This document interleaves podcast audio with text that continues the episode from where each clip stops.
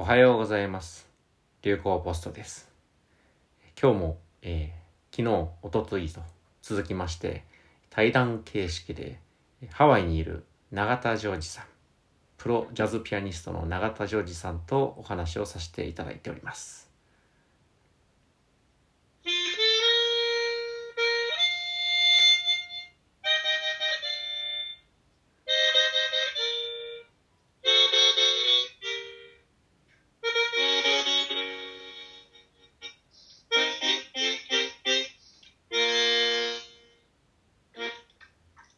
うもこんにちは永田ジョージですありがとうございます。今回も素敵な、はい、いい鍵盤ハーモニカの音とともに、本来であれば、はいジョージの素晴らしいピアノの音を音の直接ですね、聞いていただければありがたいんですが、えー、ズームを通してこれを iPhone で録音してということで皆さんに聞いていただいているので、劣化の劣化だね はい。では、劣化に次ぐ劣化で、はい。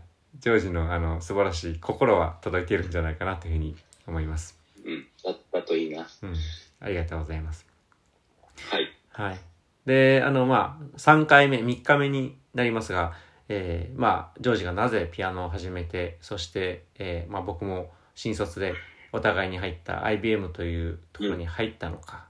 でも、その中で、えーまあ、音楽との、まあピアニストとしてのジョージと IBM、ういわゆるエンジニアとしてのジョージとの両立をしてきたんだけれども、まあ、うん徐々に音楽の活動が多くなっていく中で、えーたまたまあった311というのを起点に、まあ、うんプロというのを目指してピアニスト一本に入っていったと。で今日は、はいそのまさにその、まあ、最終とは言ってもピアニスト一本というところに選ぶのはかなり勇気もいることだったと思いますしどのようにうんその、まああー変化が訪れていったのかというあたりもお話伺えればと思います。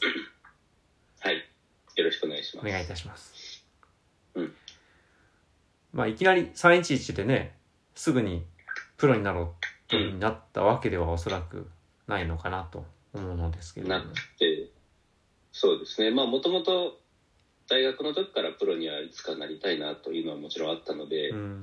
で会社になるの会社に入るのかそれともとりあえずプロになるのかってなった時に一度一応うちの親父にも相談したんですよ。うんでうちの親父はまあ堅実な商社マンだったんで、うん。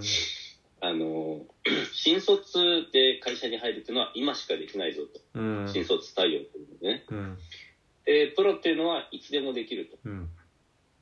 なんかまあ新卒で会社入ってその後なんか研鑽を積んでうん。であるタイミングで、まあ、なんですか60歳でそば打ちを始めるおじさんみたいにね、うん。会社辞めてからプロになることもできるしって。まあ確かにそれはそうかもな。うんキャリアパスっていうのはその道を狭めることじゃなくてオプションをたくさん用意しておくことかなと思ったんで。ああ選択肢を広げていくと。そうなったのでだったら選択肢を1個削るのではなくて1個残しておこうとうん。思って、まあ、IBM にもしっかりとたあのなんだろうね希望を持って入ったんですよ、うん。であとはまあじゃあタイミングの話だったんで、うん。それがもしかしたらあと、ね、10年ぐらい会社にいたかもしれないんだけど、うん。震災きっかけになんかもう今かなっていうのはすごく感じて。うん。で当時会社の中でも僕もいろいろと,、えっと配属していた部門が変わってうん。最初は技術部門だったんだけど途中からコンサルになってうん。最後営業になって。うん。営業うん。で営業になった時にねその結構純粋に額を求められたんですよね。金額売上金額うん、うん。そうそう。もう売上市場主義でしかないので。うん。でこれは別に何が悪いっていうかもうそういうものなんですよ、まあうん日本 IBM っていうのもアメリカの会社の子会社だしうん。で米国の IBM っていうのは株主の子供みたいなもうんんだし、うんだから株主がもっと売り上げ上げろっつったらアメリカは日本にもっと売り上げ上げろって言って、うん。で日本の社長はじゃあこの営業部門は何十億売り売り上げろと。うんでそのうちの何億が永田に来ると。うんでそこにはなんだろうその IT で人を良くしようとか、うん。どっかの会社の中を便利にしようっていう思想は一切なく結構、もう本当に冷血に金額なんですよ、うん。うん。で、まあ、その結果何が起きるかっていうと例えばその予算。うん。2010 1年の予算はこれだけ何億円ですと。うん。で、それをぜひ12月までに達成してくれと。うんで、達成すれば、あなたにはボーナスが例年の1.5倍入るし、達成しなかったら、ボーナスが0.5ですよと。うんうんそういうことかと。うんで、そうすると、まあ、あの、優秀な営業っていうのは、とりあえず、あの、お客さんとね、いろいろ相談して、うんちょっととりあえず今年中にこれだけの予算を積んで、うんまあ、来年入れるかもしれなかったソフトウェアをとりあえず今年導入しましょうよと。うんそうしておけば来年はそんな予算使わなくていいからって言いつつまた来年もいっぱい予算をもらうわけです。よ。うん。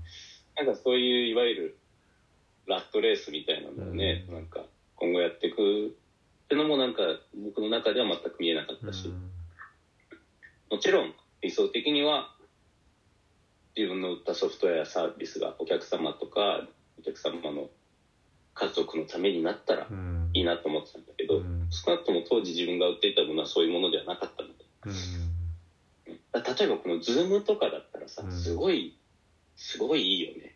そうだね。まあやっぱりこステイホームしながらうん。仕事もできて家族ともいられてっていう、うん。なんかそこだったらもっと夢を感じたと思うんだけど、うん。まあそれではなかったんですよね、うん。僕がいたところは、うん。です。うん。なのでまあ帰りを感じていたと当初会社に入ったもうん。時の気持ちとうん自分のその当時の居場所で帰り感じてたので、うん。だったらリターンまあ金額的なリターンはたとえ少なくてもうん。自分が好きな音楽をやって、うん。その音楽を好きだと言ってくれる人たちに聴いてもらってうん。っていうその直接の喜びの交換っていうか、うん。それができればいいなっていうのにどんどん気持ちがシフトしていきましうた。ん。素晴らしいですね。あのまあ今自分が、まあ、何者でもない身として、えーまあうん。何かお役に立つって呼んでいただければ何かしに行きますよと。うん。ただそこで、はい、えー決して別に報酬を求めていくわけではなくてただ役に立つかもしれないと言っていただけるから行きますと。場合によっては、はい。あのこの前もジョージのお母様にご馳走いただきましたけども パンをいただいたいですとか、まあ、お金をいただくこともなくはないですけれどもまああーまずやはりその役に立てるということが喜びになって自分は今のところできてるけれども多分そのジョージもピアニストを始めてもうすでにやっている時も311の時に配信をして、えーまあ、みんな津波のニュースとかで暗い気持ちになってるのはありがとうとジョージの気持ちで、うん。ジョージの音楽で救われたいっていう人もいたと思うしそういったそのなんだろうなダイレクトにその人々に対して役に立ってるだとかありがとうってもらえるっていう世界観がまさにジョージもその当時そこにシフトしていった大きな理由だったのかななんていうのを今になってようやく勝手ながら、あの同じではないけれども共感できるような気持ちになってます。そうですね。うんまあ余談だけどね、その時ツイッターでなんかアホ会とかいうのをやってる変な人たちがいて、その人たちが誰でも誰でもカムカム飲みとかいうのをやって、誰でもカムカム飲み何それ？なんか本当にもうツイッターでつぶやいたら、うん例えば新橋とか渋谷で誰でも来ていいよって、うんその肩書きとかうん年とか関係なく。で、そこになんか、お笑い芸人のアメザリの平井さんとか、うん、まあでもそれを仕切ってたのも一人が小野博文君で。やってましたね。の頃ってまだ震災後で、うんなんか日本の経済が若干暗かった時に、うん空気感が暗かった時に、うんもっと東京の経済回していかないとうん日本全体が落ちちゃうぜって言ってたのが首謀者小野博文さんで。でなんかそこに僕はすごい感銘を受けて、確かにそうだよなと。うんうん確かにその、ね、東北の方は今復興で大変かもしれないけど、だからといって僕ら東京組が塞ぎ込んでても何もいいことないから、うんじゃあちょっと僕も久しぶりに小野す小野さんに会いに行こうという気持ちでね、うん会いに行ったのが、ね、そこからまたこうやってつ紡がれてきましたね、そう縁がね。それすらももう12年前ということだね。おそらく。そうだね、うん10 12年前か。うんああ早いな。そうですね。うんうん実際にそのまあプロになりますというかピアノ一本でいきますということを決めて、まあ当然会社に退職というのを伝えてうん。ということだとは思うのだけれども当然のことながらそのお金だとかいろいろな不安はあったでしょうと。この辺りっていうのはどのように進んでったんですか、あのね、ま、まずラッキーなことは、当時はちょうど早期退職プログラムもあったので、うんえーっと、退職金が多分14ヶ月分ぐらい出たのかなおー。合わせて。うん。14ヶ月か16ヶ月か。うん。なので、まあ、それで当面の1年分ぐらいは何何か何仕事をしなくても暮らしていけると。なるほど、うん。で、まあ、当時の自分は本当にバカ野郎と言いたいのが、えっ、と、ハローワークに行って、うん。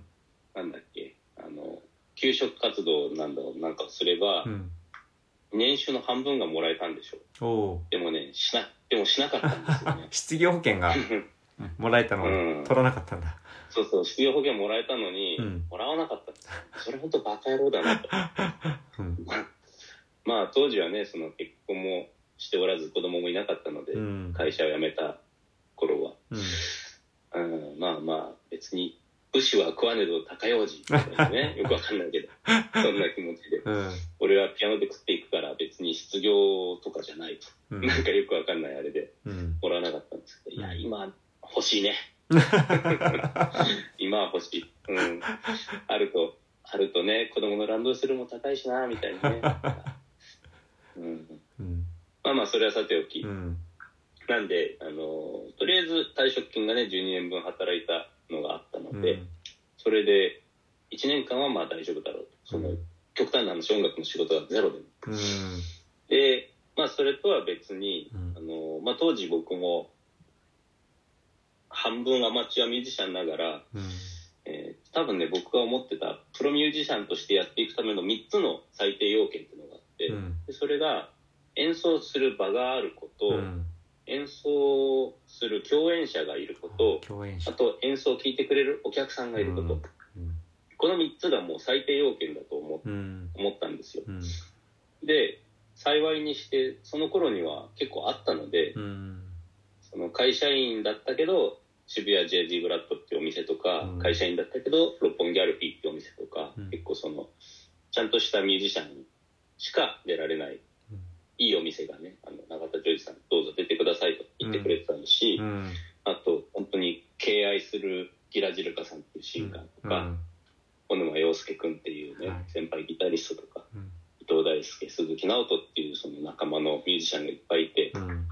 で、まあ、そこから派生したいろいろな音楽のファンの方々とか、うんまあ、直接には僕のお友達とそのお友達が、まあまあ、いてくださったので、うんまずは大丈夫かなと。うんそこをきっかけにちゃんと活動を深めていけば、うんなんとかなるかなっていう希望はありました。うん一応3つ必要なものっていうのはまあある程度揃った状態でスタートはできるとそう。なので、まあ本当に、例えば、東京芸大に行ってるピアニストよりもラッキーだったかもしれな。ないるほどねそういう、そういう人はもうゼロからそれを作んないと、うん。卒業しても仕事にならないけど、うん。でそういう人たちは例えばレストランのピアノを弾いてくださいと。うん。お客さんがあんまり聞いてないかもしれないけど、うん。えー、と一晩5000円で弾いてくださいみたいなのを受けて、そこから徐々に徐々に仕事をキャリアアップしていく人が多いんですけど、うん。でもね音楽大学を卒業する人ってのは毎年何千人もいるので、うん。そこで仕事を奪い合う結構熾烈な戦いだと思うんですよ、うん。本当に。レッドオーシャンですかね、うん。これね。うん。なので、そういう意味では僕はもうすでに自分のブルーオーシャンというか、自分のなんか活動の場があったのでう、ん。すごいラッキーだったと思います。うん。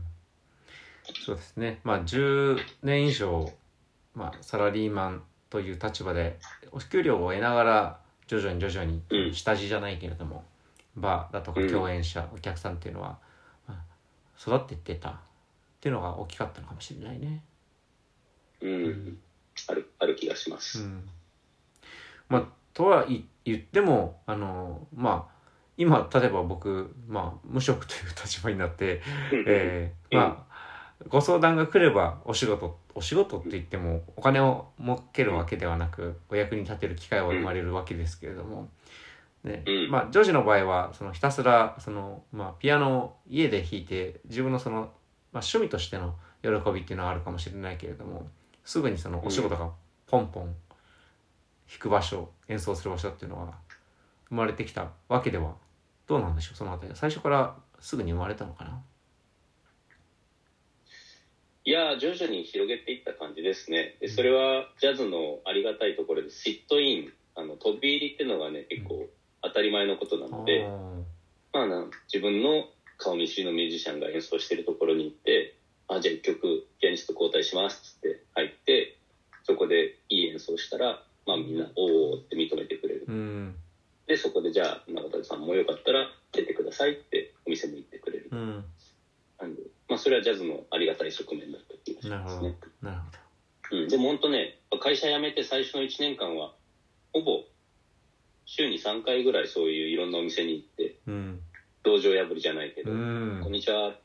あ、一曲、あ、弾いていいんですか？あ、あざーす。弾かせてもらいますって言って、腕試しみたいなことをしていました。ああ自ら外に出て行ってたわけだねそうですね。すごい出てってました。うん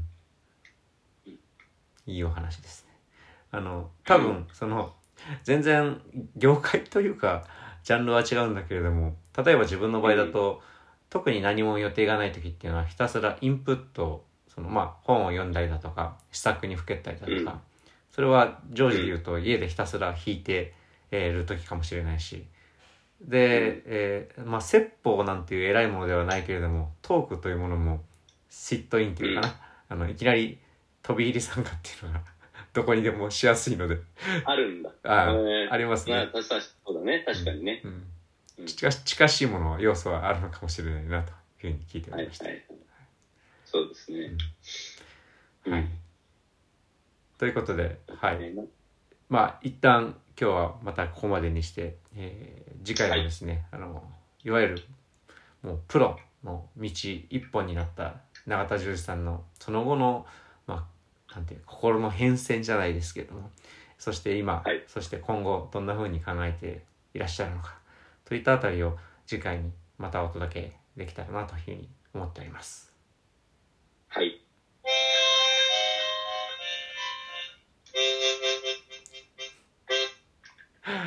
という永田十二さんの演奏で、えーお別れとなります。流行パスタでした。ありがとうございました。